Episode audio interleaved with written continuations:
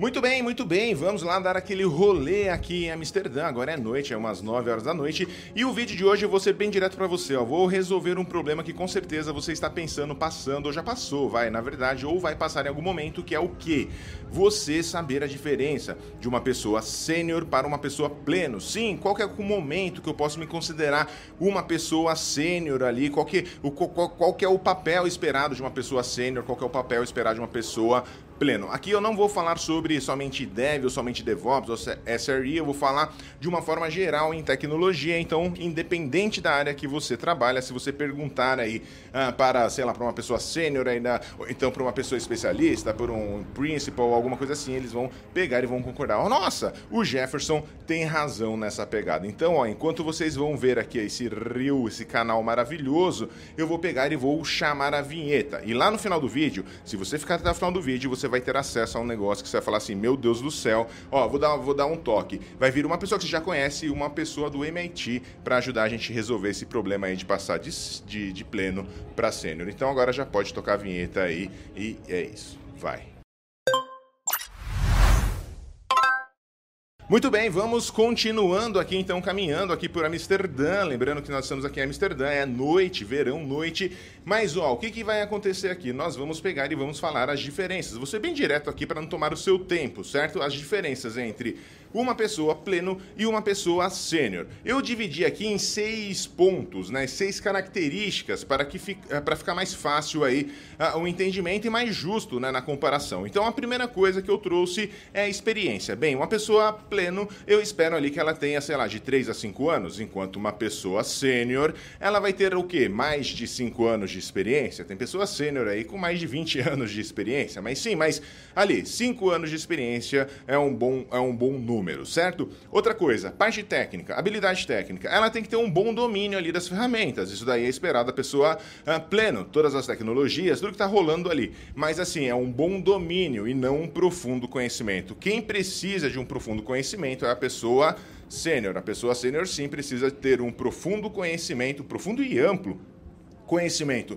nas ferramentas e nas tecnologias uh, que, que estão por aqui. Mano, eu mostrei aqui agora, porque tipo, tudo aqui tem obra, mano, que tá, tá tenso de andar aqui. Manja, tá tenso. Eu já tô cansado aqui já de andar já. Manja, é tenso. Mas, ó, em relação à habilidade técnica, então, profundo conhecimento. Porque a pessoa plena pode precisar de algum help e tudo mais. Então, não vai ser, por exemplo, projetos complexos, você não espera uma pessoa pleno tocando ali. Você vai esperar o quê? Uma pessoa sênior, certo? Parte de resolução de problema. Mano, a pessoa pleno, ela vai ser capaz de resolver problemas, mas ela pode encontrar dificuldades ali com problemas, sei lá, mais complexos, situações que não é familiar ali, não é do dia a dia. Já a pessoa sênior, ela tem que ser altamente eficaz na resolução de problemas, justamente aqueles que o pleno não consegue, problemas complexos, evidente, tudo é novo, ele precisa do tempo dele, mas a pessoa sênior precisa sim ser capaz de inovar e resolver aí os problemas. E além, ah, quando eu falo inovar, é pensar assim de um, de, é, de um jeito diferente, né? Fora da caixinha, tá ligado?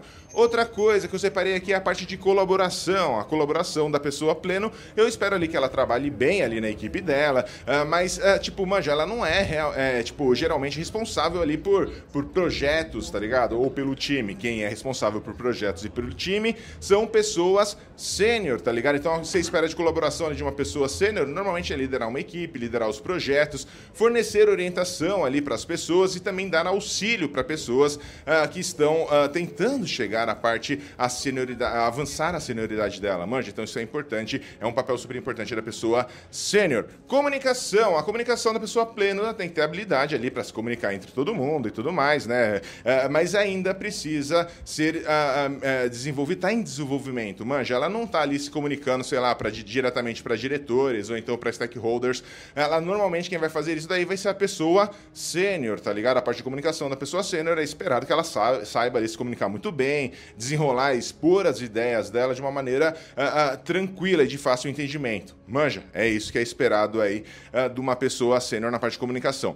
Já na autonomia, que é outro item que eu separei aqui, o que, que acontece? É esperado lá de uma pessoa pleno que ela, que ela tenha ali um certo grau de autonomia, mas sempre com alguma supervisão, né? E sempre, e, sempre e frequentemente precisando de autorização, né? De aprovação para tomar alguma decisão ali técnica mais, mais crítica, né, mais importante. Manja, já a pessoa uh, sênior, ela tem que ter uh, mais autonomia, manja. Então, ela normalmente ali trabalha com pouca supervisão, manja, e ela tem uh, mais liberdade para tomar decisões críticas ali que pode envolver o negócio e tudo mais. Então, é esperado mais autonomia aí para a parte da pessoa sênior. Evidente, tem várias pessoas sênior dentro do mesmo time, então isso pode ter o sênior mais sênior, né, que é o especialista, até que lead, enfim, mas o sênior, entenda-se, o sênior ele precisa sim ter alguma autonomia para tomar decisões críticas ali por conta própria. Beleza? Então são seis aí que eu separei para cada um desses caras. Aí ah, tem o sétimo aqui também pro, pro sênior, que é o seguinte: tem que. Essa, tem a parte de mentoria e patrocínio. O que, que é isso daí?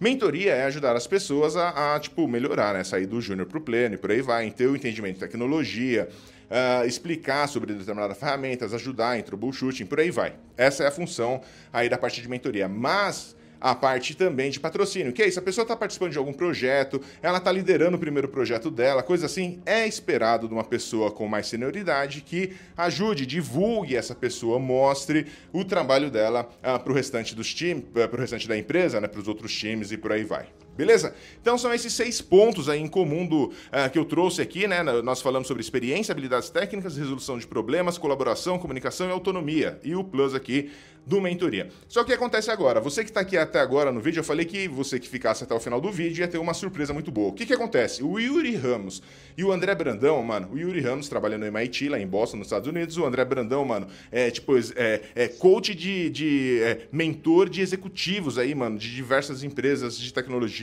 gigantes, tá ligado? Vive ajudando os profissionais de tecnologia a arrumar os seus parafusinhos. Eles estarão quando? Eles estarão no dia 14 no dia 12 e no dia 14, eh, agora de setembro, terça e quinta-feira, aqui no canal da Linux Chips, numa live super especial que está aqui embaixo o link, justamente para falar sobre soft skills e como isso pode ajudar você a passar ali, né, da parte uh, pleno para o sênior ou do sênior para o staff, por aí vai. Manja, mas é super importante. E eu separei aqui rapidamente para que a gente fale algumas que são consideradas soft skills, manja, que são importantes para a pessoa pleno e para a pessoa sênior, certo? Eu vou falar aqui cinco soft skills para o pleno. Adaptabilidade, tem que ter adaptabilidade, tem que estar disposto a aprender e se adaptar, tá ligado? Precisa disso o tempo todo, mas ainda assim vai precisar de orientação. Trabalho em equipe, ele tem que ser é, bom para trabalhar com os outros, que nem eu falei lá anteriormente, parte de comunicação também é importante, que é a terceira soft skill super importante aqui, tem que saber se comunicar né, efetivamente. Gestão de tempos, aqui é muito importante, hein? É o quarto, a, a quarta, quarto item aqui que o André Brandão e o Yuri podem nos ajudar hein, na próxima semana, ó. Boa habilidade de organização e priorização. Manja, isso daí tem que ter uma boa habilidade de organização e priorização. Mas, para fazer isso, ele precisa ser desenvolvido, porque é difícil, até pessoas sêniores têm dificuldade com isso. Eu tenho dificuldade com isso o tempo todo. Então, gestão de tempo é super importante. E o quinto aqui, uh, soft skill, que eu acho que é importante, é estar aberto ao feedback. Manja, isso daí é importante porque ele está em desenvolvimento, então tem, tem que estar aberto ao feedback, às críticas aí construtivas, uh, mas é evidente que, que leva tempo, né, para que você possa mudar as coisas, né, porque você está em desenvolvimento. Então, não é fácil esse momento, certo? O uh, ah, que mais? Cinco, né? Foi isso, né? Então, adaptabilidade, trabalho em equipe, comunicação, gestão de tempo e abertura ao feedback. Tá vendo? Eu tenho a memória boa, ficam falando que eu não tenho. Uh, tá ligado? Uh, o que que acontece? Agora, para a pessoa sênior, o que que acontece com a pessoa sênior?